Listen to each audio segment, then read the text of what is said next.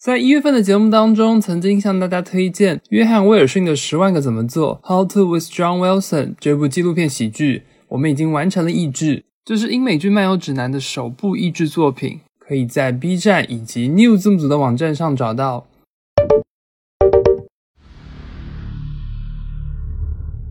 Superheroes cannot be allowed to exist. I have no intention to leave my work unfinished.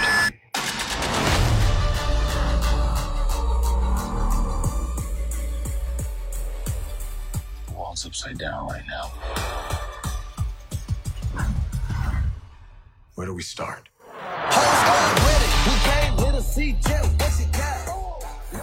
这里是英美剧漫游指南，我是凯，大家这个月一定要去看《爱人来电》哦。大家好，我是衣柜，我这个月最推荐给大家的是《无敌小子》。大家好，我是 Barry，这个月我最期待的是《选帝侯大街六三》。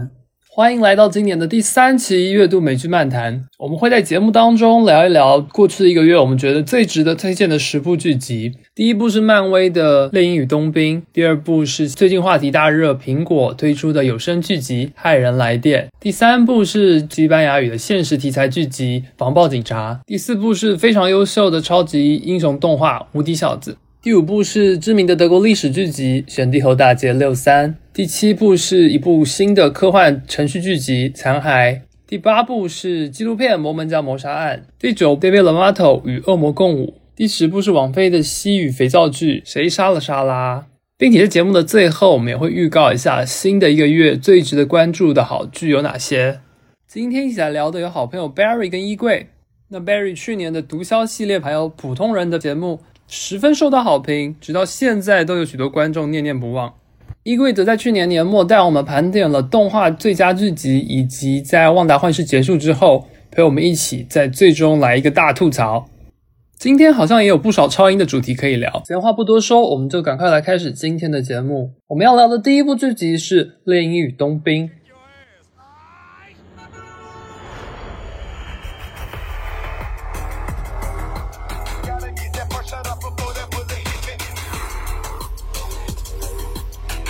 See? That wasn't so hard. Are you ready? Is you ready? Ready? Okay. You say you ready. What are you doing? Whole squad ready. Ready? Are you having a staring contest? Are you ready? Ready? Is you ready? Just blink. Sweet Jesus. I mean, how old are you? 这部是三月十九号的时候上架流媒体 Disney Plus 的超级英雄剧集。 可以说是在《万达与幻视》之后，今年在超英甚至在整个美剧领域话题性最强的第二部作品。故事衔接着复联四的结尾，美队把盾牌传承给猎鹰的这个关键剧情，将聚焦在当前任的英雄们都卸任的情况之下，发生新的危机时，猎鹰与冬兵如何合作并肩的再次拯救世界，并且在这样的一个新时代去找到自己作为超级英雄的定位。它是以周更的形式，总共有六集。截至我们录音，已经播出了两集。看到现在，大家喜欢吗？还挺喜欢的，但是因为之前被《旺达幻视》骗的比较惨，所以我现在不想对他有多高的期待。我现在对他已经降低期待，当做相声来看了。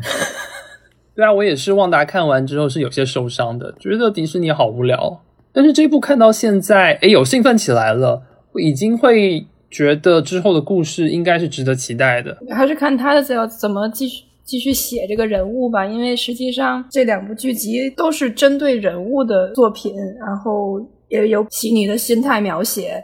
比如说第一集的导演曾经指导过《使女的故事》，所以很多影像风格是相似的。同时，他也表现出了第一代复仇者落寞之后整个社会人心涣散的那种状态，其实也很符合。部分观众现在对于整个漫威宇宙的一个迷茫感，对我也有相同的感觉。谈到美队的话，大家还是会想起来，就是很早的美队的电影，以及包括呃衍生出来的早期的一些电视剧，像特工卡特这些。不得不说，一代美队的形象的确是太深入人心了。就是这十年下来，冬兵可能还算塑造的存在感还好一点，可能因为 CP 的原因，所以国内观众的印象可能还比较深。但是猎鹰的话，包括在复仇者联盟当中，在国内受众群体当中存在感都不是很强。美队指定的继承人是他来担任的话，那我是觉得他可能对于受众的号召力就没有那么大。我早期的时候，就是他第一集刚播出的时候，其实我看豆瓣评论还是有蛮多人会很疑惑，为什么会由他来接美队的棒？对猎鹰这个人物可能也没有那么深入的了解。好，那如果开始聊剧情的话，是不是可以先请衣柜帮我们科普一下？因为新剧当中出现了一位新的美队，同时他身边也有一位 A 人伙伴。这两个角色在原著漫画当中是不是有相关的人物可以来借鉴呢？他们的背景设定又是什么？首先，这个新美队他还有一个称号，就叫美国特工 （U.S. Agent），主要还是一个反派的形象登场的。至于他那个伙伴呢两个人组队，最开始的目的就是为了复刻。美国队长以及冬兵的这个搭档，所以在漫画里有那么一段时间，Battlestar 的称号其实就是 Bucky，直到后来他自己改了名字，才有了 Battlestar 这个称号。至于第二季登场的那个 Kali Morganso，他漫画原本里面是。碎骑者本人 Carl Morganso 也是一个性转的角色，所有这些角色基本上都在 Sam Wilson Captain America 翻译过来就是美队 Sam 这部漫画中有过登场，所以很有可能整个剧集的故事脉络也是从这本漫画当中改编的。所以当反派出现了很多强力的士兵，他们的起源跟美队也是一样的吗？那些人在漫画里是没有的，就是从从漫画当中只有一个角色变成了一个庞大的组织。呃，至于那些就是追随卡莉的那些人，他是其实是相当于是原创角色了。第二集的时候还出场了一位曾在五十年代担任美国队长的一位黑人的超级英雄，他也是源自原著漫画的设定吗？对，然后而且给他把门的那个男孩子，也就是他的孙子，也是少年复联的角色之一，所以现在可以肯定的是，后边一定会有少年复联的相关作品。现在已经有了旺达的两个孩子，有了女鹰眼，有了这个黑人小男孩叫伊莱亚。哇，那这样看来，从旺达幻视开始，迪士尼的每一部小荧幕作品都在铺垫新的少年的超级英雄。嗯，对。那你们会不会觉得这部其实电影感还蛮强的？我觉得它更像是一部六个钟头的电影，比较不会像是六个单集的剧集，而且它的节奏还。挺慢的，所以咱们群里也有一些人说这部剧比较失败的地方，可能是他选择了周更，但其实它的节奏更适合连着一次性放出，很有可能是跟它节奏慢有关系。对，所以我觉得这可能也是因为是迪士尼平台的原因。之前像一些衍生剧，如果是在 Netflix 播出的话，其实一次性并剧化，观感下来就会比较舒服一点。但我觉得可能是考虑到疫情的原因，就近两年。剧的数量也在下滑，然后包括拍摄也延期，所以他们可能也是战略性的选择了周更。但是这样子的话，就是会有一种割裂的感觉。确实，诶，第一集看完之后，其实我没有太抓到这部剧要表达什么，因为两个重要的角色还没有互动，单线尽管精彩，但是总觉得缺了些什么。那也是到第二集两位角色开始互动之后，才会觉得，哎，这部剧集还是有看头的，才 get 到好玩的点在哪里。那这样讲，可能确实周更不一定是它最好的呈现方式。会不会漫威还是需要在小荧幕找到适合它的节奏？旺达幻视我觉得也有一些相关类似的问题。而且我觉得它这部剧里面，我不太清楚漫威宇宙的规划是怎么样的。但是我在《猎鹰与冬兵》里面最让我笑出来的，可能就是猎鹰去银行贷款嘛，然后被拒绝掉那一幕，是我笑出来的那一幕。我觉得漫威可能有点想。跳脱出那种超级英雄的框架，然后可能像 DC 之前一样，在思考超级英雄其实也只是个普通人。他想从这种视角来拍一些相关的剧，然后来丰富这个人物形象。这样子，Barry 这样讲，我才想到，确实有看到媒体报道说，这部剧除了超英的主题之外，也想从一些现实的层面，甚至带入非裔美国人这个主题来进行一些表达。这么说好像是有点像，就是。因为像美队他们刚出来的那时候，其实属于经济复苏的那个时候嘛，所以可能大家都还是怀揣梦想以及怀揣希望，或者是说对未来还是抱有希望的感觉。但是这两年大家也看到，就全球同步倒车的情况下，再加上疫情对经济的冲击，所以相对应的，可能他会更想拍一些更贴近普通人生活一个视角。就包括第二集他和路人的一个小孩对话，那个那孩子就说你是黑猎鹰嘛，然后猎鹰说我就是猎鹰而已啊，你叫我黑猎鹰是因为我是黑人，然后也是猎鹰嘛，那我要怎么称呼你呢？是黑小孩吗？就这个这个思考还挺有意思的，因为有的时候这是少数族裔或者说不同种族的人，他在思考自己的身份的时候，会有一点就是过于的强调自己的肤色、自己的种族。可能我们无意之中都在做一个种族歧视，以及包括自我歧视的一个感觉。嗯最近不是那个 Stop Asian Hate 吗？之前亚裔可能习惯性跳入了那种模范主义的陷阱里面去，所以他会刻意强调自己 Asian 的一个身份、一个地位。但是其实现在反过来看，他们才恍然大悟：你越是强调自己的特别身份，已经是在对自己进行一个自我歧视，反而是加深了别人对你的一个刻板印象。这样。嗯，哎，我记得好像在衣柜刚刚提及那一部讲猎鹰他成为美队的那个漫画作品当中，其实好像就有一些关于黑人成为美国队长的这个主题的一些讨论在那个原著的漫画里面。所以我觉得这部剧集可能也是要解答这个问题，就是从美国观众的角度，你要如何去认同、理解并且接受一个黑人成为美国队长这样子有象征性的角色。所以其实要从黑人的这个族群的生活状况当中去延展。嗯，对，就是他他他被警察拦下来的那一幕，其实特别像《黑袍纠察队》里边火车头伤残之后，在体育用品店去看鞋子，结果被当成罪犯对待了，感觉非常像。但直到说强调了自己的身份，大家才拿出了一点该有的尊重来。对你这样讲，真的就很接近，这两幕真的会让人家连接起来。是的，所以还是蛮期待接下来剧情发展吧。我我可能会还是先降低期待，但是我会继续看下去。我是觉得从迪士尼近期推出来这几部剧的后续来看，包括《旺达幻视》，后续剧情应该不会太糟糕，所以还是可以追下去的。讲到这个，其实我觉得相比《旺达幻视》本身这部剧集就更加令人放心，因为动作剧集本身就不会太难看，再加上那部知名的系列动作电影《John Wick》捍卫任务的主创，在本剧其实也有担任执行制作，接下来的第三、第四集他也担任主要的编剧，所以如果单独把它作为动作剧集来看待，本身就应该会是十分优秀的。所以后面如果有基努里维斯能客串一下吗？不知道，因为加上其实我知道现在蛮多人已经开始磕 CP 了嘛，因为第二集当猎鹰与冬兵两个人碰在一起的时候，像美国讲相声一样，对啊，这个本身就后面会，就有种有点好兆头的既视感那样子。对，而且因为他跟那个旺达刚好相反，旺达是在喜剧当中去讲一个悲剧，嗯这个其实是一个严肃的题材里面，对对对刚一些喜剧，真的。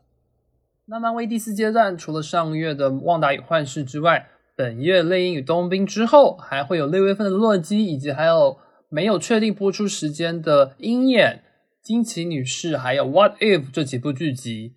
怎么样？怎么样？有没有兴奋起来了？就现在可能比较想看少年复联了吧，虽然我对少年复联的了解没有那么多，但是既然有一个确定的新团体了，那我还是想看看他们要怎么搞。我对于带“少年”两个字的团体都不太抱希望。少年泰坦，是的，最担心的还是怕，呃，也许比如说个别剧集里面少年可能会角色会塑造的很好，但是凑在一起之后，可能变成了天赋异禀那样子，就我的妈呀！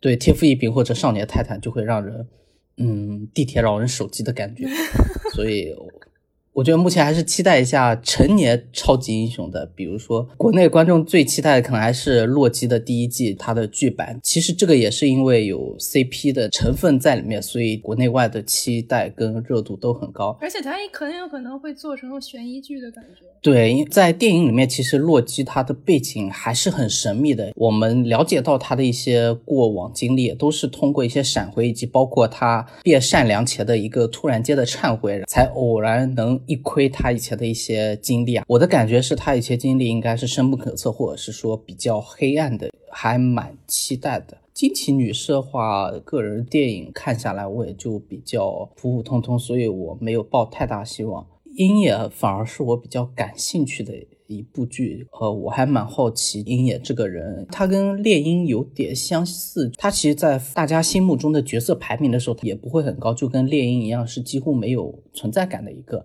除了他是黑寡妇的男朋友，大家对于他的本职工作以及包括对于他的武器，可能都有很多的吐槽。我还蛮好奇漫威去怎么丰富这一个角色的形象，以及包括怎么去讲他以前的故事。因为黑寡妇个人电影不是今年就要上了嘛，我不知道他们到时候会不会电影跟电视剧可能联动剧情这样子。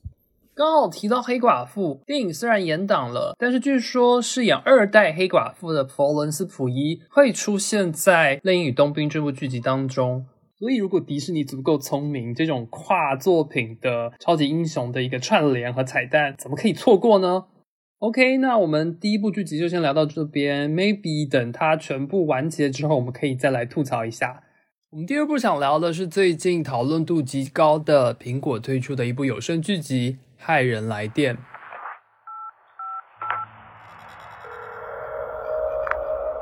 Hi. Hi. uh, I, I was wondering if you could come see me today. See you. Uh, sure. Uh, is everything okay?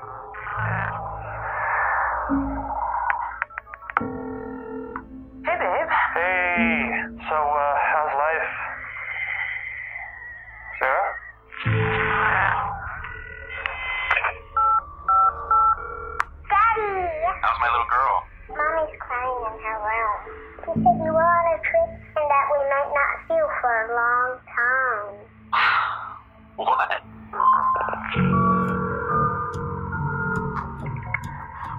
There's things we can't explain.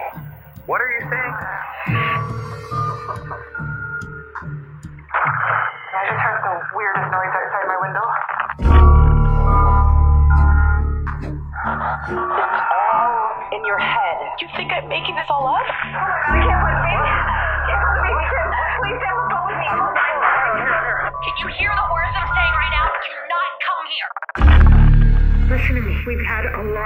Strange calls. Something's happening out there, and not just tonight.《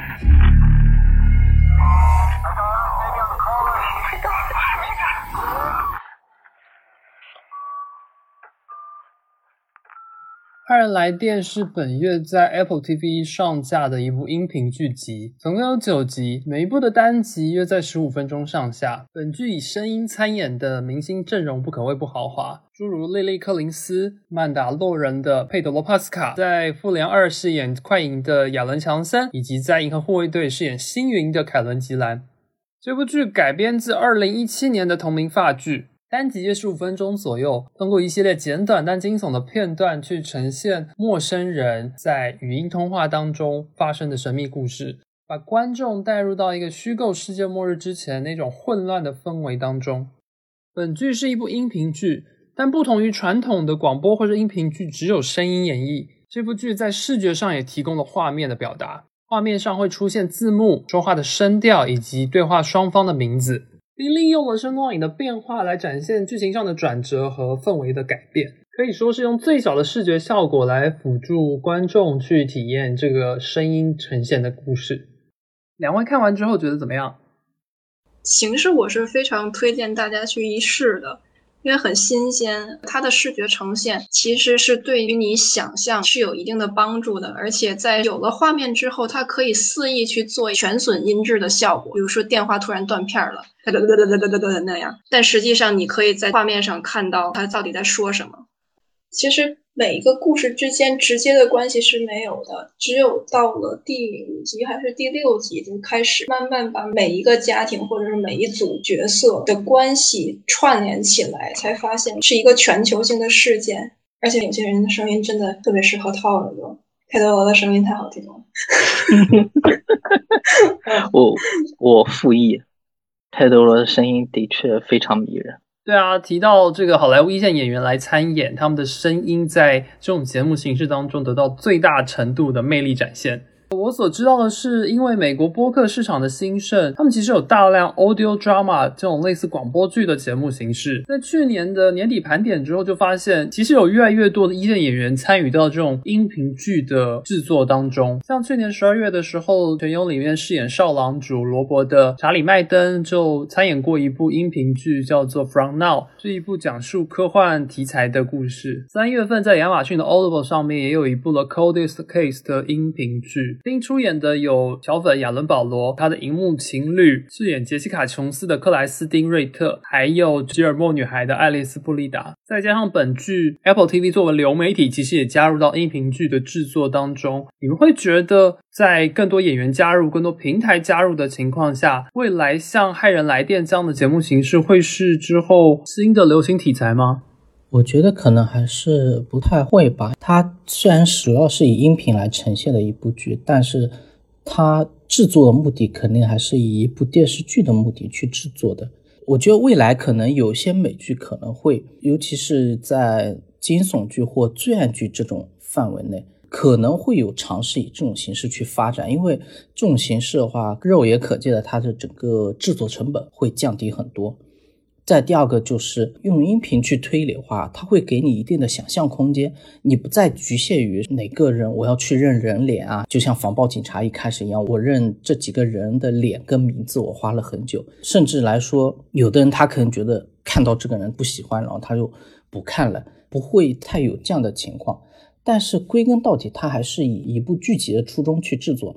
那这样子的话，它的成本虽然能降低很多，但是想要进行普及的话，这个成本还是很高昂的。我觉得吧，这部剧因为它的展现形式已经做的非常的简单，如果真的想去跟风制作这么一批剧的话，它的试错成本是很高的，观众更容易看出这部剧的问题在哪。像这部剧，其实我并没有很喜欢它的剧情。前面每个小故事都是开放性结局，我会觉得这个单一的故事是一个非常好的小剧本，但是联系在一起之后，却发现其实是一个阴谋论的故事，随随便便的把一些神秘事件归因于阴谋论上面，这实际上是一个很偷懒的做法。对于我来说，这部剧的剧情上，它就是失错了。这样看来，《骇人来电》其实更像是一种新媒体的体验。他可能很难，也没有打算做到这个故事的延续，或者是剧集的延续，乃至于媒体形式的延续，更像是这一种一次性的奇观式的展现。那另一方面，提到这种声音为主的剧集，去年的舞台剧的 Stage，你们会不会觉得有一些相似啊？第一季，呃，塞缪尔·杰克逊还有朱迪·丹奇俩出场的时候，可能是声音先出来的，然后才出的画面。其实这个就有点声音剧的感觉。它呈现出来那个喜剧效果是非常好的。这样对比下来，真的感觉到题材是一个部分，但是剧是不是真的能够延续下去，得到观众的喜爱，真实的戏剧元素的展现还是非常重要的。下一步就让我们来聊聊西班牙得奖的现实题材剧集《防暴警察》。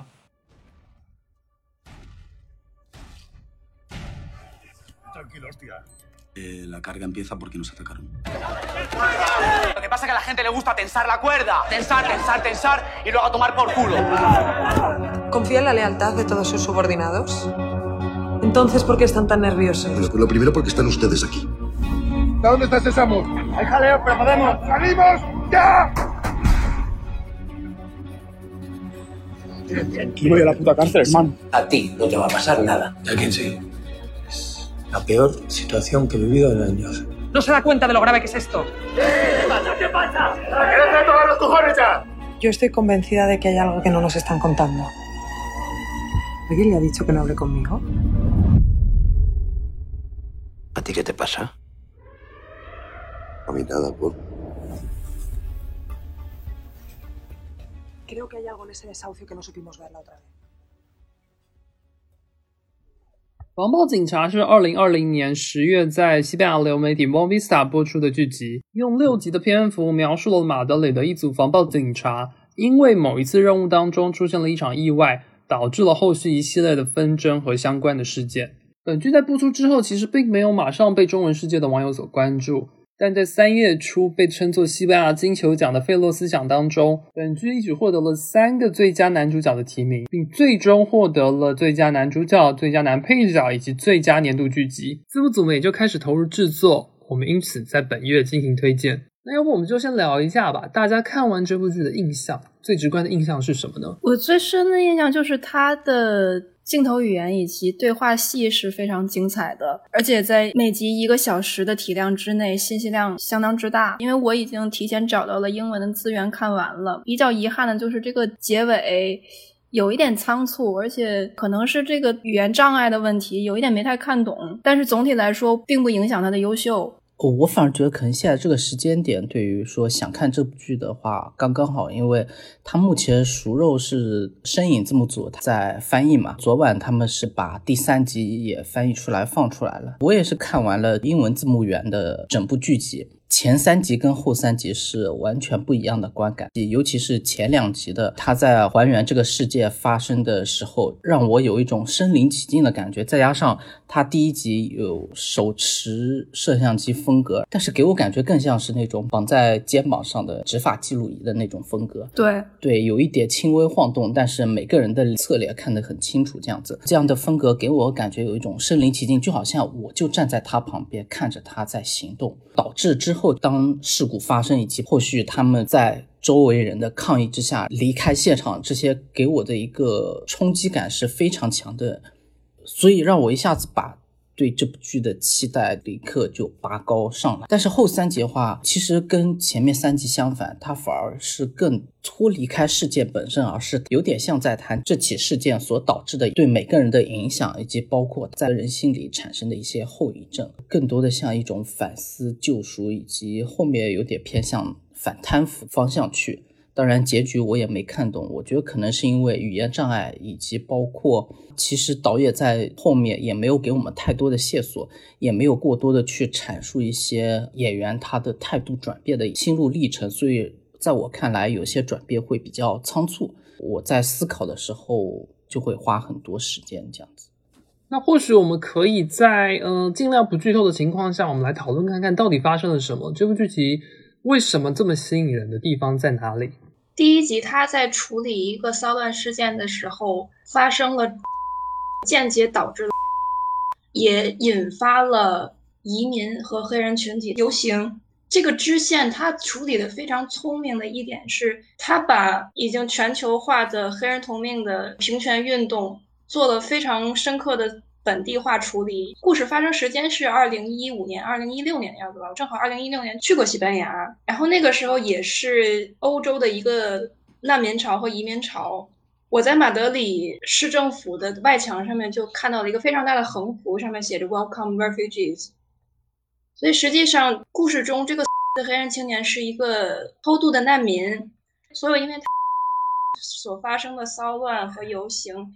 其实更多的是移民和难民之间的那种恐慌，而不仅仅限于种族问题。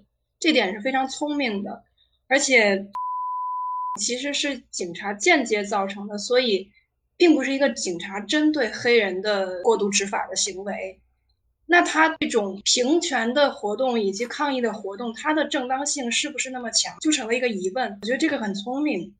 你会不会觉得，其实这整个事件是一个大的制度问题导致的，在个体身上发生的悲剧？其实我觉得它侧面真的是看到很多，你从最早的这个都市更新，有有有拆迁的问题，然后有经济上的问题，然后有警队预算上的问题，警力人力上的问题，甚至还有因为难民，甚至还有恐怖。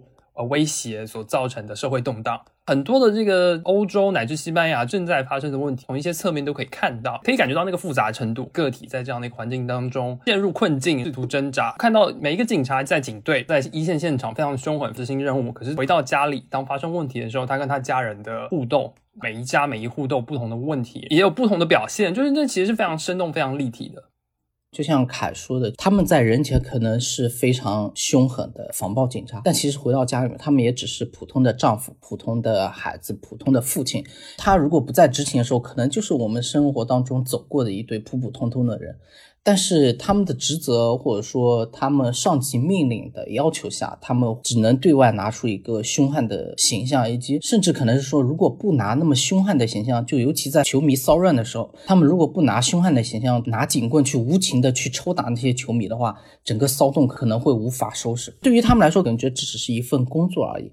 但是另一方面，当发生事件，或者是说，当如果我们从难民身上，或者是说从被驱赶的那户人家身上可以看出来，也会很心疼这些人的遭遇。呃，也我就是说的俗了一点，就是底层之间互相的倾轧，这样子一个感觉，就会让人觉得很揪心。但是最后六个防暴警察之间，其实他们的结局，就他们的呃，就是他们各自的呃，或者说他们各自的选择，中间没有任何铺垫，好像就。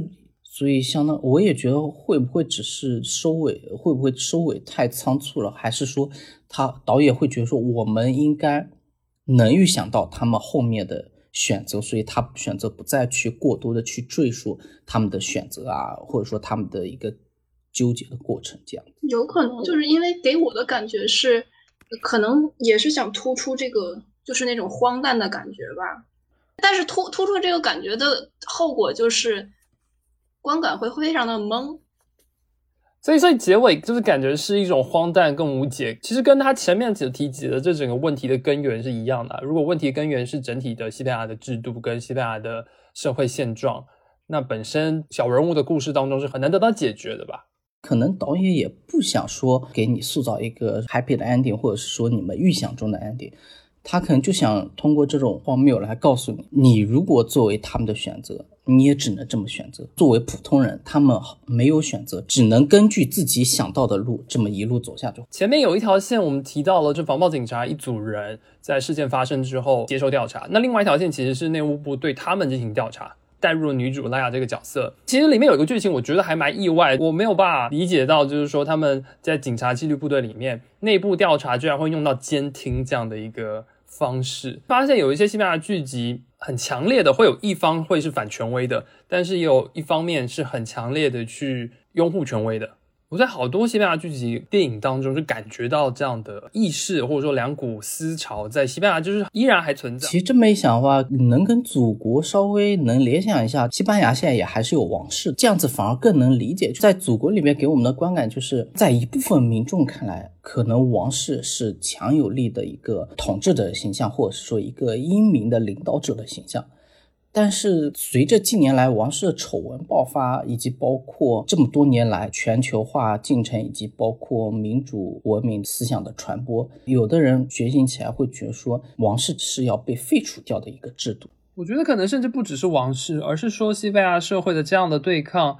延续自西班牙内战，却没有因为西班牙内战而结束。佛朗哥的高压统治其实只是延续和拖延了这样的一个问题：官僚系统的问题，马德里中心和周边各个地区之间关系的问题，威权和反威权的问题。我觉得这些主题现在都还正在西班牙的社会当中发生演进着。在结尾，他们当时是坐船去执行任务。我看有豆瓣评论是说，那个结尾他们去执行任务是去镇压加泰罗尼亚的一个公投。那个游轮是有特殊意义，它画的那么花。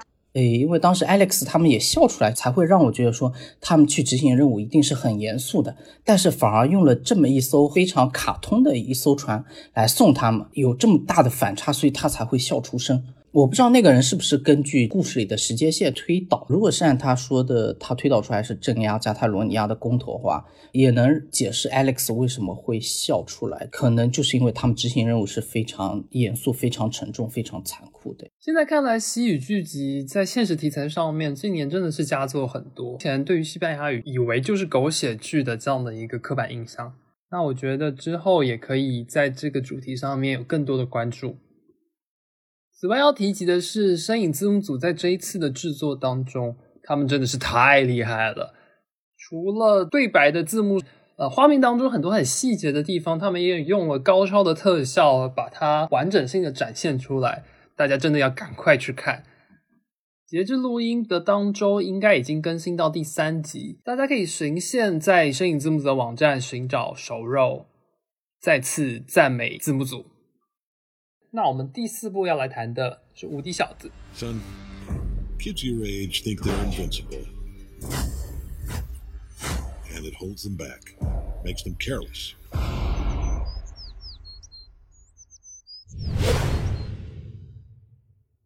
You hear it? I do.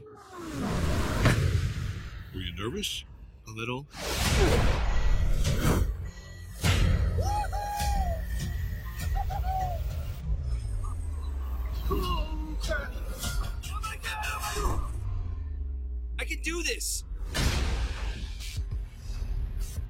need something to punch. This is the beginning of a long journey for you, son. The thing is, you're different. You actually are.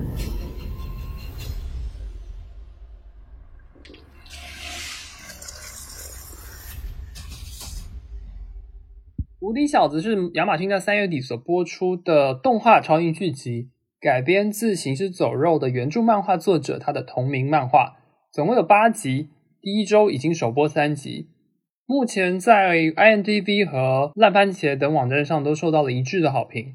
本剧的最大卖点就是它一个几乎全明星的配音阵容，主演的部分除了刚刚获得奥斯卡最佳男主提名的史蒂夫·元，还有杀死伊芙的吴珊卓。老牌戏骨 J.K. 西蒙斯以及《星际迷航》的扎克瑞昆图，配角的部分，《星战》的马克哈米尔、奥斯卡影帝马赫沙拉阿里、喜剧明星塞斯罗根，还有电影版闪电侠的艾兹拉米勒，以及一大半主创直接从《行尸走肉》剧组搬过来的黄金配角们。放心我，你去看他的卡斯阵容，每一个你都认识。我是看了首发的前三集，个人的观感是超级好看。但是因为我之前美式动画看的不是那么多，所以我不确定平行比较之下，它是不是真的有那么优秀呢？这个剧我觉得比较特别的一点就是，我可能是第一次看到单集超过四十分钟的动画剧集，而且作画特别优秀，动作场景很流畅的。虽然我建了一个穿帮，嗯，非常好看的动画动作的设计。给大家打一个预防针吧，因为它的暴力尺度还是蛮大的，可以对比一下《天启星战争》。如果你觉得不适的话，就看的时候稍微休息一下。这部剧第一集给我的感觉还是有一点点像黑袍的感觉。首先就就嘲讽了一遍正义联盟的那几位，基本上全都对应上了。而且自从男主角，也就是那个儿子，他给自己起名叫 Invincible 无敌小子之后，每一集的点题的时间都非常的妙，在台词里只要想出现 Invincible 的时候，就会突然冒出一个标题来，而且会根据每一集想表达的一个主题，在这个标题的画面上面加一些东西。嗯，目前走的是有一点悬疑的路线，短短三集之内已经至少出现了四个反派的人选。我还挺期待后边在推理或者说在挖掘这个真正的幕后黑手的过程。而且我觉得本剧它的节奏感真的非常好，每一集的结尾都留下了一个非常冲击性的情节，留下了很重要的悬念。首周播出了三集，之后会是周更，剩下的每一集我都会非常期待。其次是因为有许多的一线演员参演，看动画才知道真的厉害的演员，在声音的层面也是非常能打的。我好奇问一下，J.K. Simmons 还是坏人吗？我看了一下大家对漫画的评价，就可能感觉他会是坏人，但是剧集现在来说还不好说。在这个角色上面做出的那个悬疑的铺垫还挺足的。毕竟 J.K. Simmons 都是演坏人比较多，本身 J.K. Simmons 演的角色就不会太简单，他有很多的空间可以来飙演技。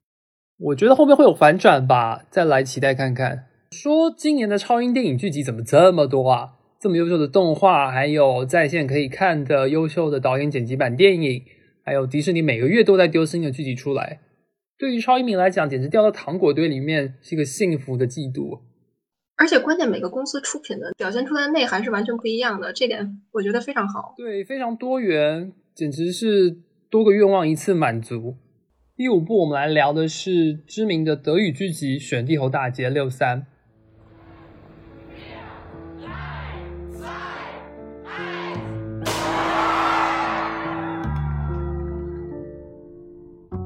Wir waren taktvoll im Chaos, waren Rückenwind und Sturm Hand in Hand, konnten leicht durch die Decke gehen, unsere Herzen durch jede Wand. Wir haben uns nächtelang ausgemalt, welche Männer wir mal heiraten wollen. Gleich und zu verschieden. Wir haben immer nur über Männer geredet.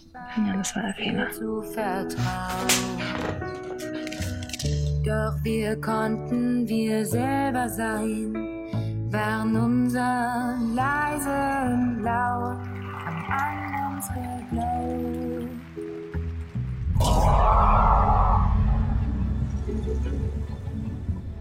Nein, nein, nein, nein! Jahrelang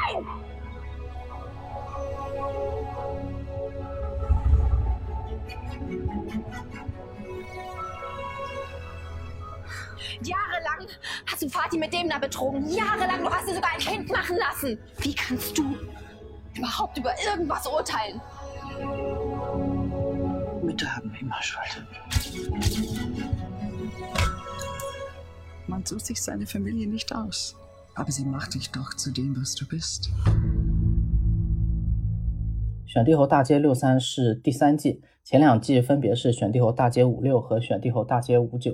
在这两季当中， 以战后五十年代经济复苏前的柏林为背景，讲述了玄帝侯大街上一家舞蹈学校里面单亲母亲和三个成年女儿他们之间发生的一些故事，以及围绕着母亲所经营的舞蹈学校展开了关于社会氛围以及经济启蒙以及包括性启蒙相关的一些新旧意识形态的冲突。同时，从二姐的护士角度出发，也向大家展现了一部分当时情况下西德和东德不同的社会氛围和经济发展情况。同时，在这两季中，三姐妹在这个环境下也不断成长，在积极的寻找个人身份以及性别平等，有了不同的觉醒程度。我觉得德剧好有趣啊！去年我们在盘点的时候，是不是有一部也是这种三个时间段跨越来描述历史的剧集？对，去年我们应该是小语种里面盘点那个德国八九，它其实也是通过三年，德国八三、八六、八九，通过三年的跨度来讲了主人公的成长故事，这样子。作为没有特别关注德剧的观众，好像有一种印象是非常精品的德剧，许多都是以历史作为主题。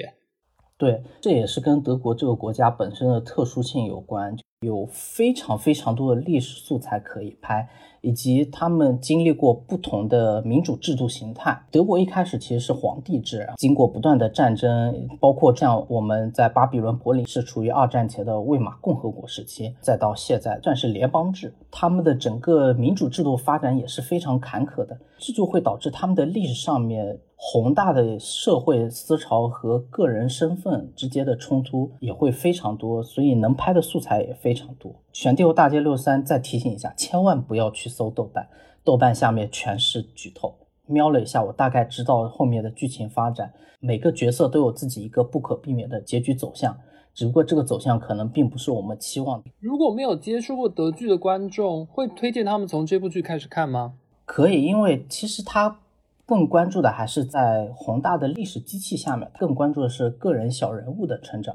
因为这部剧是从女性视角出发，它是讲三姐妹的成长，呃，而且又是一个舞蹈学校里面，所以它整个剧的一个重要因素就是舞蹈，尤其是前两届的时候，五六年跟五九年，它所呈现出来当时大家流行的舞蹈是完全不一样的，也穿插了很多舞蹈跟音乐的因素在里面，所以整体的观感还是比较轻松的。但是具体到个人的角色的历史上面，可能还是会有一些沉重的因素在里面。好的，谢谢 Barry。那我们第六部要来讨论的也是一部回归剧，知名的英剧《重任在肩》。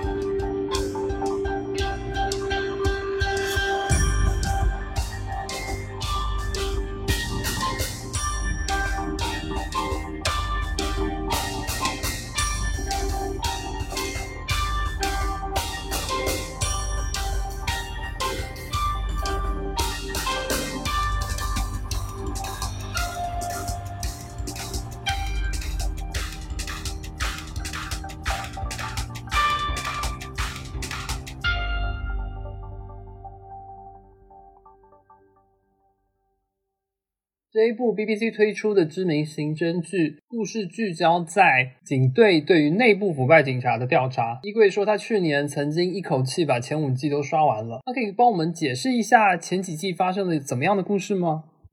这部剧主角是在反腐十二局的三个警员局长 Ted，他的两名手下 Steve 和 Kate，每一季会调查一名有贪腐问题的警员。这五季当中还铺陈了一个非常大的黑警的关系网。这一季的开头，因为上一季的一些事件，Ted 他作为局长的形象已经出现了一些污点。Kate 选择回到刑警部门，Steve 也有了一些动摇，所以 Kate 和 Steve 变成了对立的两个立场。但同时，在这一季的故事中，很有可能他们还是要抛弃立场去进行联手调查。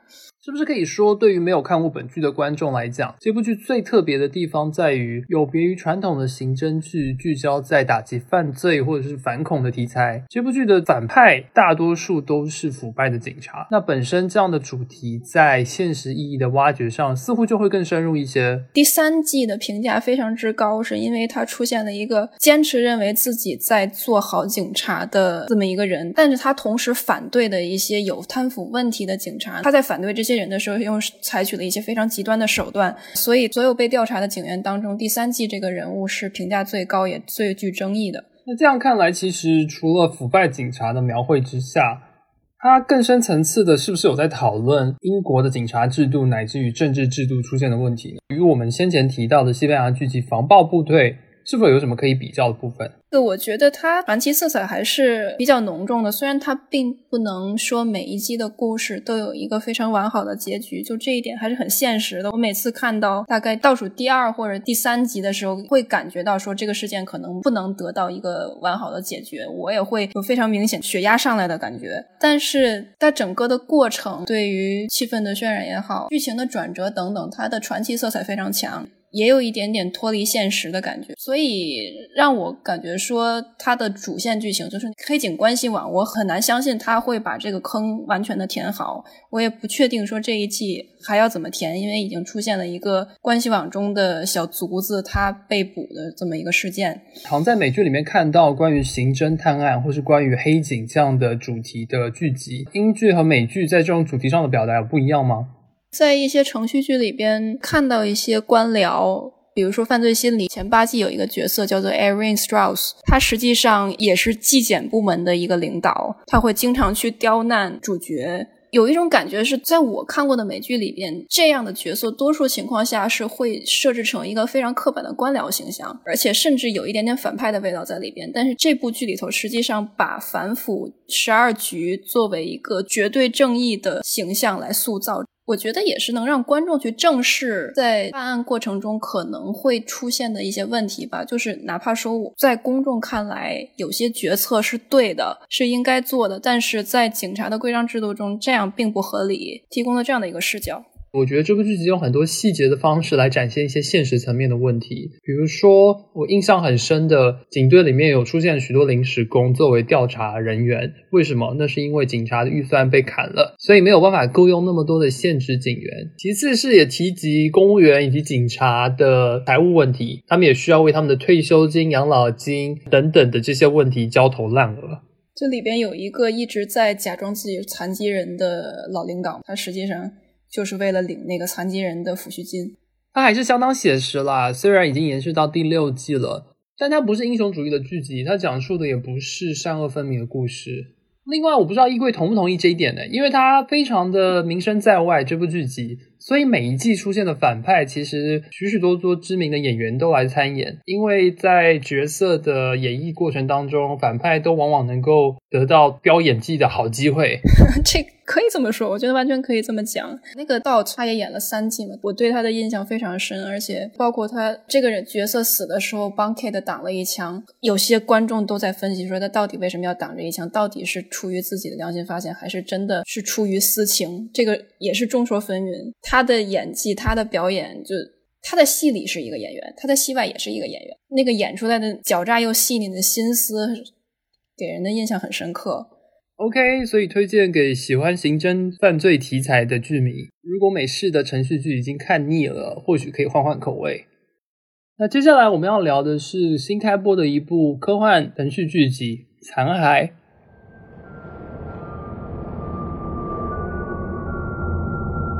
We are traveling 27,300 feet per second. Distance from Earth, 9,078 nautical miles. Object descending rapidly. Estimates show 29 minutes away from touchdown in the northwestern hemisphere. 残骸是三月初在 NBC 推出的一部科幻程序剧集。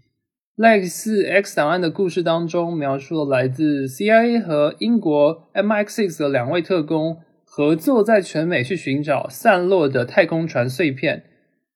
衣柜在第一时间就看完了本剧，然后有一肚子的吐槽可以跟大家分享。我看这部剧很大一个原因就是媒体评价说跟《X 档案》相似，就一下就抓住了我的兴趣，因为我真的非常非常喜欢《X 档案》。但事实上，它也确实做出了自己的风格吧。至少有一点就是，现在这个重视效的时代，它提供了非常多像《X 档案》啊、《危机边缘》还有《四千四》。它提供不了的视觉奇观，这一点是做的非常好的。哪怕说它制造出来的奇观也没有特别的昂贵，但确实就是不一样。但是这个剧集的问题也很明显吧？就最重要的一点，它的脑洞其实没有那么新鲜，甚至还出现前面提到的剧集里边有过的类似的情节。至少在脑洞这一块，让我有一点点失望。还有一点，案件的格局比较小。现在所有的案件都是严密的围绕着外星飞船残骸这个核心的要素，它没有其他的像都市传说或者社会话题的演绎，而且每一个案子的核心都与人类的情感牵绊相关系。这种情感的描绘，我个人认为在程序剧里是比较温情、比较细腻的。目前看到的主线的线索来说，又好像是一个很大的格局。编剧要怎么去弥补这种小案与大案之间的格局上的落差？我觉得对于观众来说是一个很难逾越的沟壑吧。包括我们科幻群的小鱼干也提到，这部剧的音乐的主题是非常宏大的，经常能听到一些很吵闹或者说很恢宏的编曲，但实际上跟剧情一点关系都没有，根本搭不上。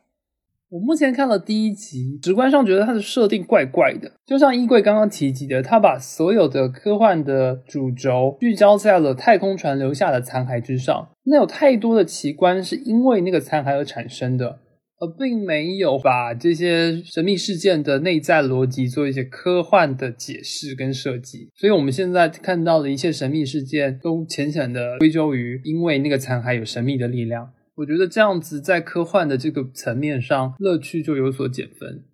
而且每一集结尾它不是片尾曲，它是有一段飞行员黑盒子里边的录音，讲述的飞行员目击到太空船降落的这么一个过程。就是这样的一个录音，它到底是想铺垫后续的剧情呢，还是单纯的是想渲染一种氛围？现在一点线索都没有。当然，它单纯作为区分渲染，确实是做的不错的。那个声音听着挺让人紧张的。我对程序剧的既定印象就是相对格局有限，投资的比较少，在道具和场景上会呈现的比较简单。那可能就需要在剧情上有更多的脑洞来补足剧集的精彩程度。但是残骸从格局上，我觉得是可以跟一线剧集去做齐平的，在道具、镜头和场景的复原，还有特效上面都是在线的。那现在这个剧本呈现成这个样子，总觉得还是缺一口气。我觉得还是主要看它的主线剧情要怎么铺设，但实际上现有的线索来看，也是有点冷战思维的东西，也不知道是不是受到了特朗普的影响，还是说冷战思维这个东西一直都存在。好吧，那不论是本月的残骸，或是上个月的克拉丽丝，似乎某种程度上真的越来越难出现精品的新的程序剧了。在流媒体不播程序剧，公共台投入又相对减少的情况下，题材是不是慢慢式微了呢？但是作为科幻迷，又有那么多优秀的科幻故事是寄托于程序剧这个题材，这样想想其实还是蛮可惜的。那我们第八部要聊的是一部纪录片，网飞的《摩门教谋杀案》。The only way to keep a secret between two people is to kill one of them. It's kind of true.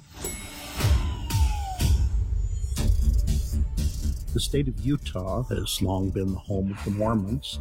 I love the gospel with all my heart. They are driven by history and they want to preserve documents. Mark Hoffman found document after document. First edition's History Americana, worth $1.5 million. He was a rock star.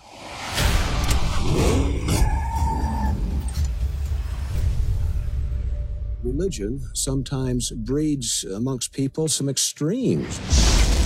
The first explosion ripped through a downtown office building, killing one man. The second explosion outside of a holiday home claimed another life. Panic began to ensue because two bombs suggest a serial killer. Then the shock came.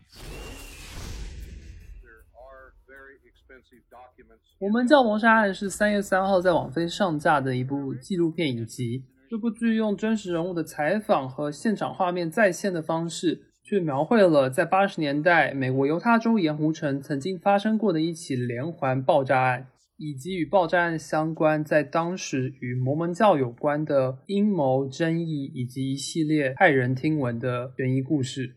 这部剧集在 IMDB 评分七点一，在豆瓣上也获得了相当多的讨论，可以说是网飞今年为止相当优秀的一部纪录片影集。因为不久前有另一部纪录片《塞西尔酒店》嘛，真的全靠同行衬托，然后才会写的这一部纪录片，反而给我的感觉是特别的震撼，尤其是它结局的时候，那天晚上我看完的时候，应该是花了十分钟才缓过来，给我的震撼很难以形容的一种感觉。如果跟《塞西尔酒店》来做对比，那部用了四集的篇幅，但是故事也没有讲完；这一部用了三集，就呈现了一个完整的、非常精彩的、跌宕起伏的悬疑故事。是的，但是在《塞西尔酒店》里面，能感觉到制作方的态度也是模糊的，他也没有一个明确立场，说我认为是怎么样，或者说我倾向于怎么样，或者是说把每种可能性都告诉你，他只是给你一个模糊的概念以及一个一个模糊的事件本身。再加上包括它里面有一些很多揣测的一些结论，是个人看来是比较荒谬的一些揣测，所以我觉得《塞西尔酒店》的话给我感觉就很差。但是摩门教谋杀案的话，第一个可能因为我可能对摩门教也不太了解，上一次知道摩门教可能就是《苍穹浩瀚》里面他们的那艘飞船被征用了，然后。但是真正去看的时候，会发现它三集的篇幅，如果不知道这是一部纪录片的话，我甚至可以觉得说，可以完全改编成一部完美的一个罪案剧也是有可能的。网飞过去几年其实也推出了越来越多优质的纪录片，去年的获奖许多的影集都是来自于网飞，但是在它的片海战术之下，本来就会有好片跟坏片。那刚刚提到这个蓝可儿的剧集，它上个月在网飞的点击率是排名前三，但是很可惜，靠着这样的一个知名案件来做引子，但是剧集的呈现其实并没有那么的好。那回归到摩门教谋杀案，我觉得这部剧为什么会这么的成功？本身那个案子就足够的吸引人，有宗教，有谋杀，有连环爆炸案等等等等的主题加起来，其实很难说会失败。再加上我觉得受访的几个嘉宾非常的有戏剧吸引力，尤其是有一位呃衣着非常的特别，声音很特别，胖胖的那个男生，无论是他过去场景的复原，或是他个人在采访当中的表现，都真的是一绝。是的，所以我也是感觉在《摩门教》这部剧里面，剧组的用心程度其实也是大家可以看出来的，特别是在最后一集。可我可以想说，第三集几乎是可以封神的一集，看过之后才会震撼于原来凶手是他。那因为本片是一部纪录片，所以我们也就不过多的进行剧透。在上半年网飞的纪录片当中，我们帮大家排了雷，这部值得一看。那下一部我们要讨论的也是一部纪录片，《David Lovato Dancing with Devil》与恶魔共舞。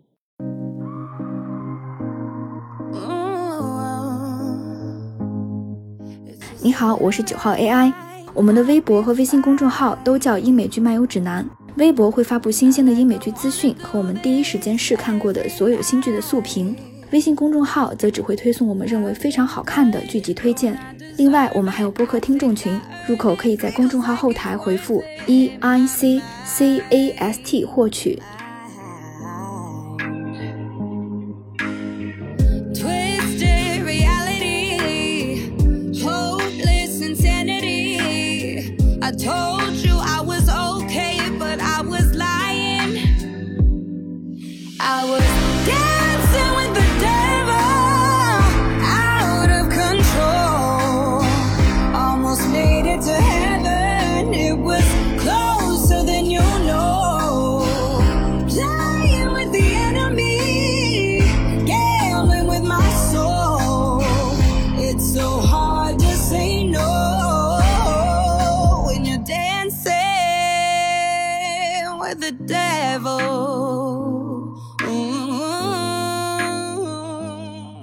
我们要聊的是本月在 YouTube 上直接上架的一部纪录片，名作《David Lovato 与恶魔共舞》（Dancing with Devil）。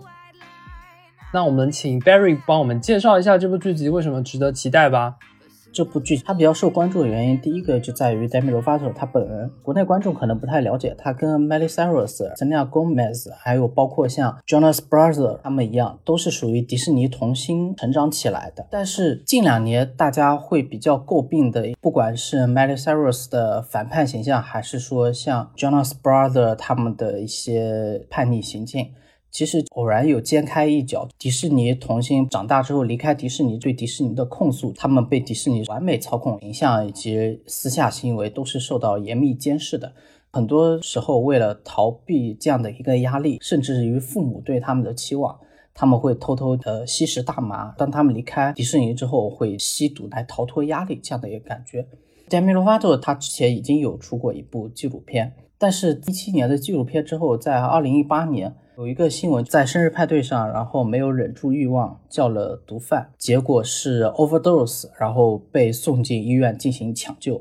这条新闻当时应该是美国各报纸头条，震惊了所有美国人。Demi Lovato 一直以来在离开迪士尼之后，他的发展路径，不管是发专辑还是说出演电视剧节目，他还是一定意义上遵循了传统女艺人的一个发展路线。所以，当二零一八年这个新闻爆出来的时候，大家都是很震惊的。大家才知道，原来他已经深陷毒品沼泽，已经是到了一种无法自拔的一个地步。在今年纪录片预告里面，其实 Demi Lovato 也有对自己之前深陷毒品的一个生活进行一个分享。我记得记者提了一个问题，就是 What do you feel of sober？问他清醒的感觉怎么样？Demi Lovato 是陷入了一个沉思，所以。就就像这部片的片名一样，《Dancing with the Devil》，以及包括他接下来的也是同名新专，从中可以看出来 Demi Lovato 他的一个成长轨迹，以及包括他的相当于是曾经迷失，不太清楚，但目前看来他应该是找到了自己坚定的一个方向，然后他正在往那个方向去努力，应该就是在这部纪录片放出来的时候吧。他其实，在社交媒体上已经宣布自己是出柜了，并同时也阐述了一个细节，就是当二零一八年生日派对上他叫来毒贩的时候，毒贩性侵了他，并且算是半强迫性的和他一起混合打了多种毒药，这也直接导致了他后面的 overdose。这一件事情也是在纪录片出来的时候，他才向媒体透露的，在这之前他对外是从来没有说过。所以也可以想象出这两三年来这件事情对他的心理阴影的影响，以及包括这两年来自己独自承受的压力。呃，我有一个问题想问 Barry，就是如果听众跟我一样对于欧美娱乐圈没有那么熟悉，那光听 Barry 你刚刚的解释，这部剧集其实比较像是会不会是 David Lovato 对于自己的辩解，是一个公关的作品，然后也是为他之后重新回到娱乐圈的一种。推出新专辑的准备呢？对，的确可能会有这样的疑虑，但是他其实也有采访，比如说父母，然后跟他合作过的艺人、合作过的前辈，以及包括他儿时的玩伴。比起一七年那部纪录片，采访的人会更多，也更全面。就我目前看来，他想借这个纪录片为契机，对自己过去人生做一个总结，也相当于是一个道别。但是可能也会有猜想，是说可能会是宣传，因为在这之前，不管是 Taylor Swift 啊，或者是说像 Selena Gomez 他们，他们的私生活也会被大家诟病为是不是用来对自己的音乐啊，或者说剧啊，或者说之类的活动做一个宣传。可能具体还要等看过这部剧之后再下判断吧。我觉得可能是因为女艺人嘛，导致他们其实很多一些所谓的丑闻缠身，其实很多是谣言，但是这个谣言是永远澄清不了的。但反面，比如像以前的 Justin Bieber，或者是 Jonas Brother 他们一样，其实已经完全洗白掉了这样。所以我会在想，这是不是也是一些女艺人的一些共同困境？这样。对啊，就像 Barry 讲的，其实先前已经很多平台会找这种知名的明星做呃幕后的跟拍。但是之前的相关的作品更多的是不会触及到这么深层的层面，不会有这么多的秘辛跟爆料。以前这样的内容更多的会是在八卦小报或是在电视台当中出现，但是现在是流媒体来做这件事情，而且是 YouTube 帮 Demi Lovato 制作的这部纪录片。我觉得从这个角度，这部片子也就蛮有看点的。无论是不是真的对于欧美娱乐圈那么感兴趣，或者无论是否熟悉 Demi Lovato，会发现流媒体也开始承载一些传统媒体原本在做的事情。好的，那这一部我们就聊到这边。谢谢 Barry，我们也一起可以期待一下这部剧集。最后呢，还有一部计划之外的剧集要跟大家提及一下。图钉看完之后呢，告诉大家他忍不住这么多的狗血，一定要跟大家吐槽一番。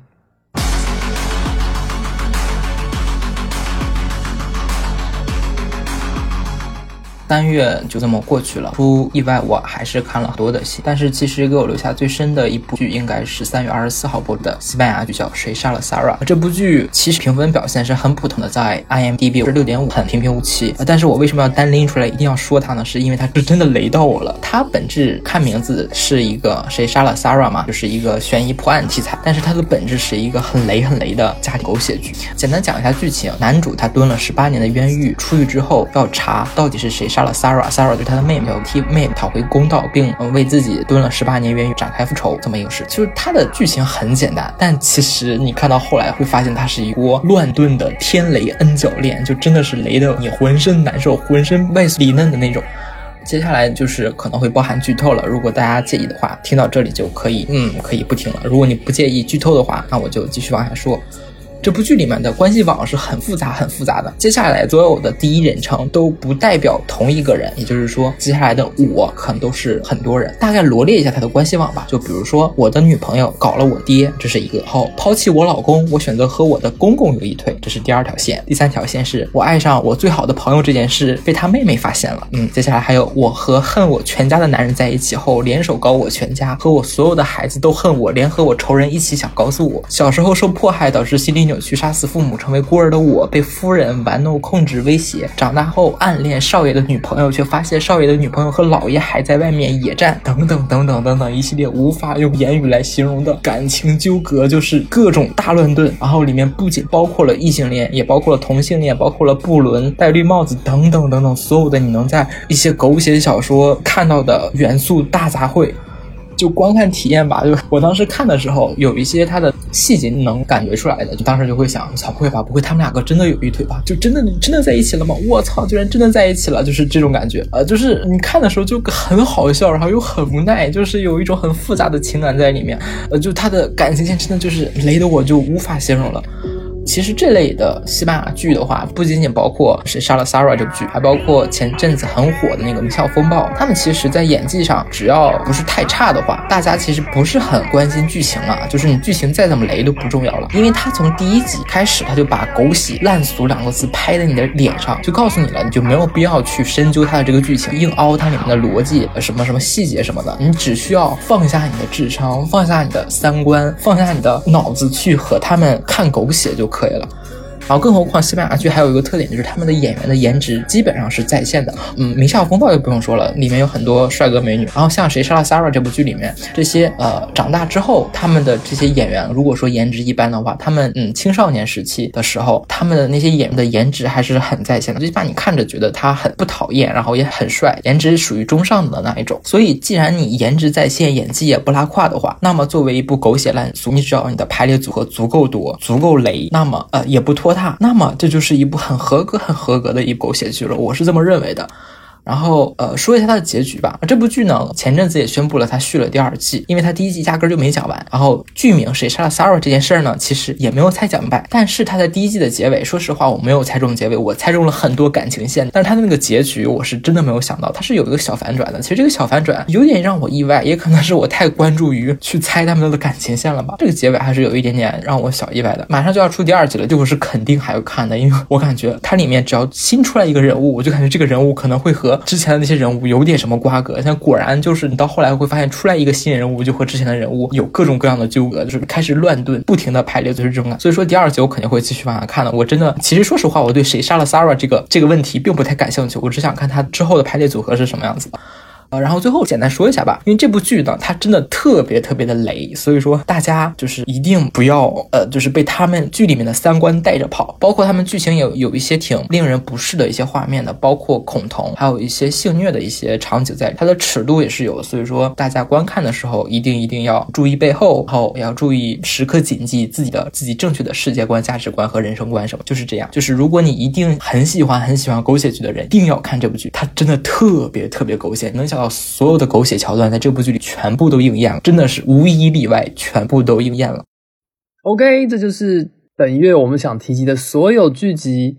节目的最后会再请一柜帮我们盘点一下新的一个月份有什么新剧值得期待呢？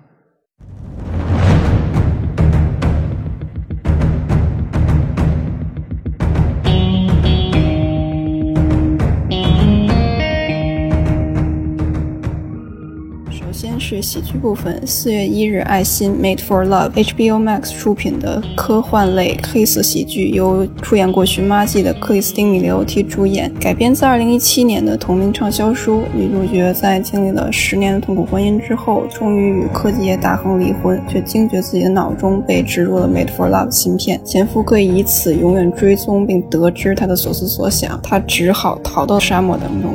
媒体先期评价还蛮高的，IMDB 8.6，烂番茄百分之八十六，非常值得期待。同样在四月一日，艾尔在美国 United States of Iow）CBS 出品的喜剧，由参演过《绝命毒师》的迪恩·诺里斯出演，知名喜剧制作人 Chuck Lorre 制作。主角是住在俄亥俄州的一名海军陆战队员老兵 Riley，他正在试图适应退伍的生活。而曾经为他担任翻译的阿富汗人，作为新移民来到了美国。本剧就聚焦了这两个人的相处故事。四月六日，Chad TBS 喜剧讲述了一位高一的十四岁伊朗裔男孩 Chad 在高中想尽办法让自己受欢迎，想交到最好的朋友，同时还要忍受老妈和男友在家里腻腻歪歪。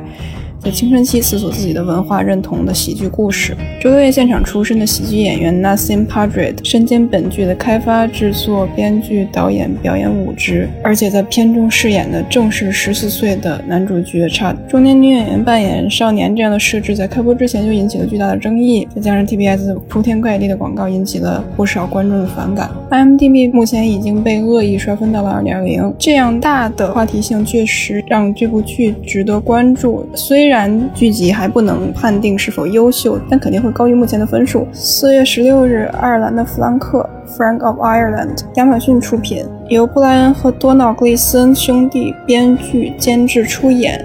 故事发生在风光美好的都柏林。哥哥作为一个狂想家，还要跟和母亲仍然住在一起、刚刚失恋、职业生涯坎坷的歌手弟弟、弟弟的前女友以及弟弟的朋友等等人打交道，应该是一个幽默又荒诞搞笑的故事。四月二十八日，幸福演算法 Sexify 网飞波兰出品的新剧，在剧中为了开发一款性爱 App，年轻的女主角与几位好友亲自体验了亲密关系，并在这个过程当中。逐渐了解了自我。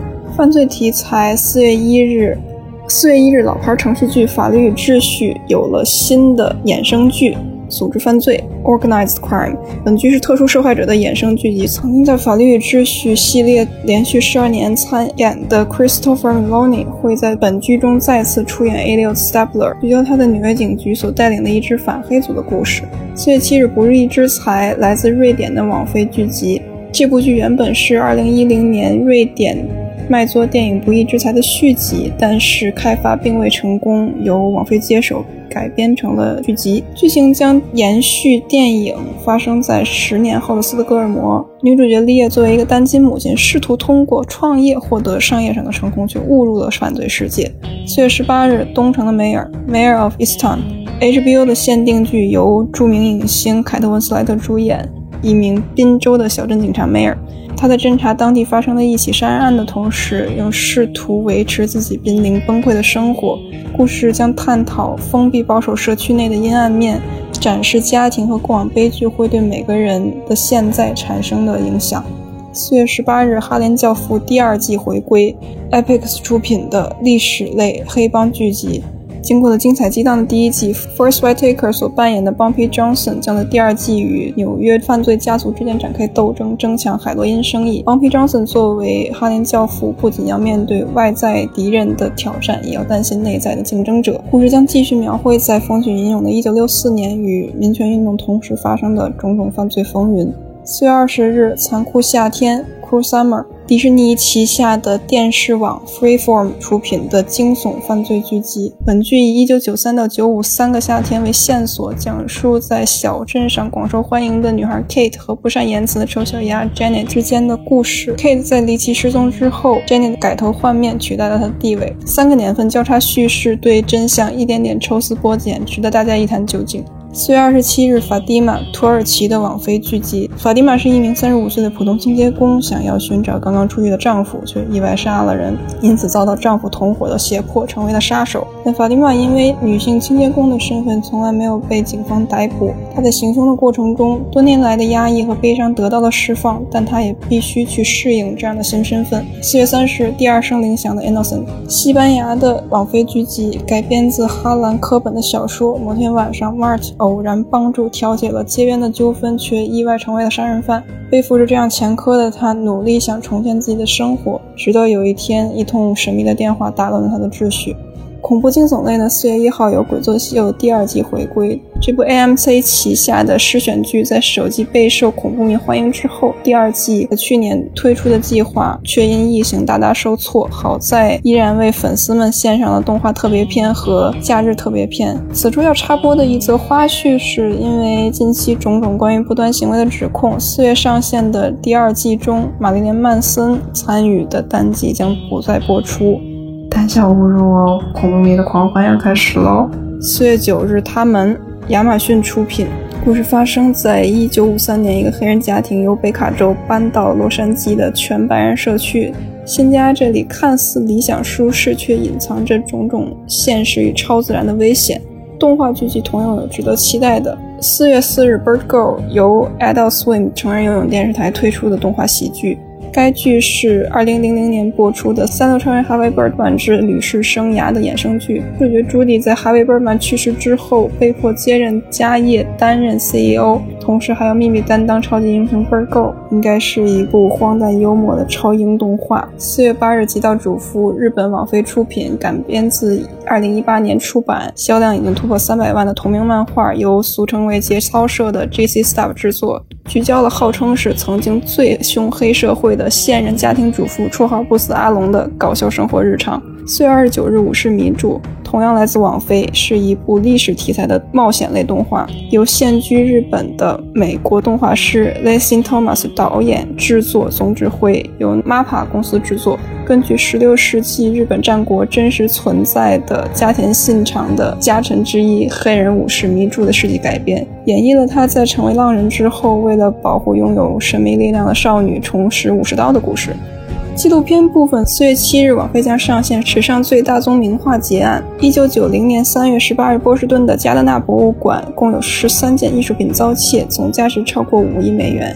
截至三十一年后的今天，依然是美国艺术品结案当中涉案金额最大的一起，而且仍未破获。本纪录片由波士顿土生土长的巴纳利克斯两兄弟执导，试图将事件的戏剧演绎和真实历史的爆炸点相融合。讲述一个荒诞的历史真相。四月二十日，《费城地检署》PBS 出品的政治类纪实片。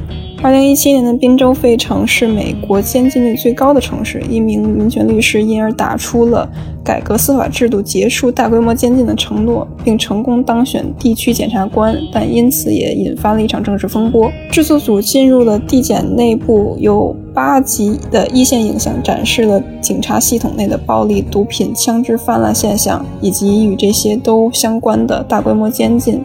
等等最为紧迫的社会问题和美国当代社会改革的困境。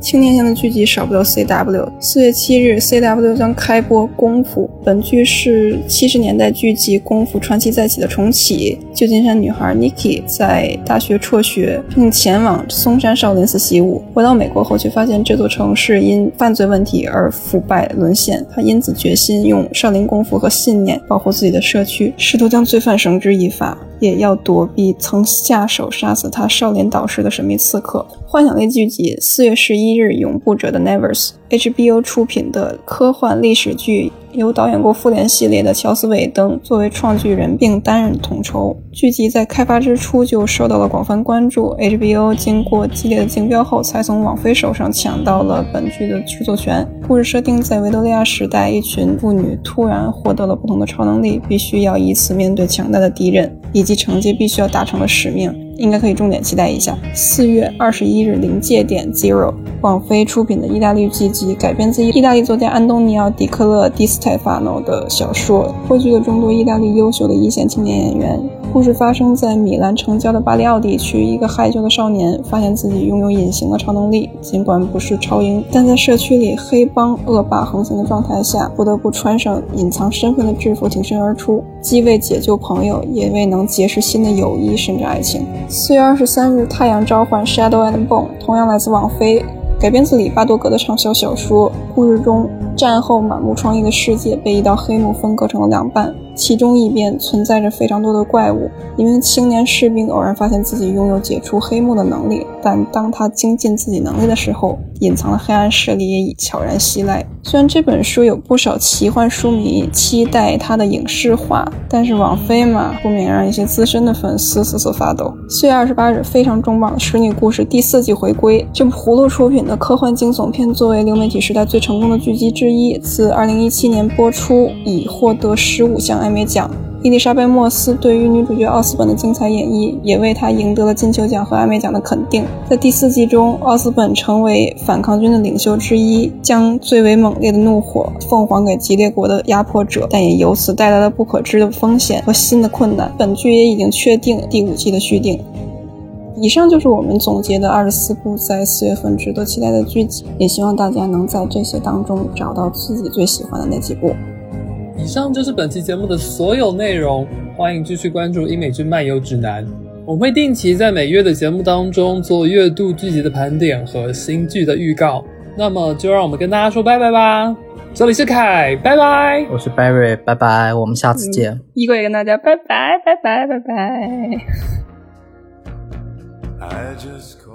如果你喜欢本期节目，希望你去苹果 Podcast 给我们一个五星好评。如果你想和主播们互动，欢迎来小宇宙 App 给我们评论哦。同时，网易云音乐、喜马拉雅和荔枝 App 也会同步更新我们的节目。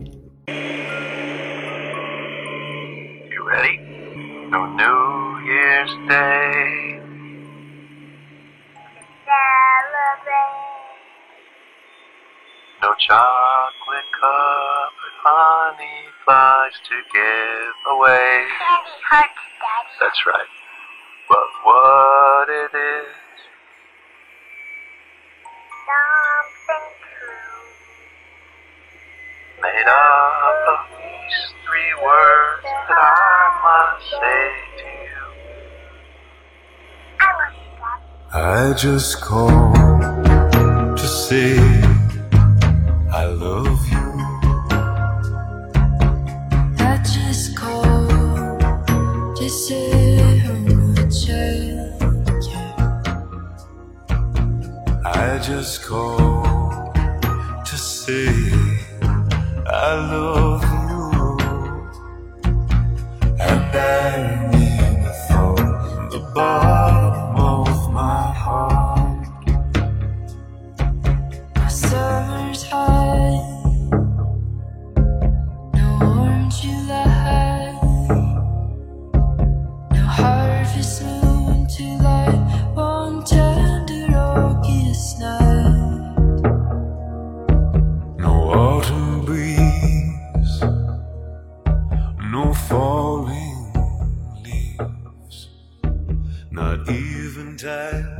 birds to fly to skies.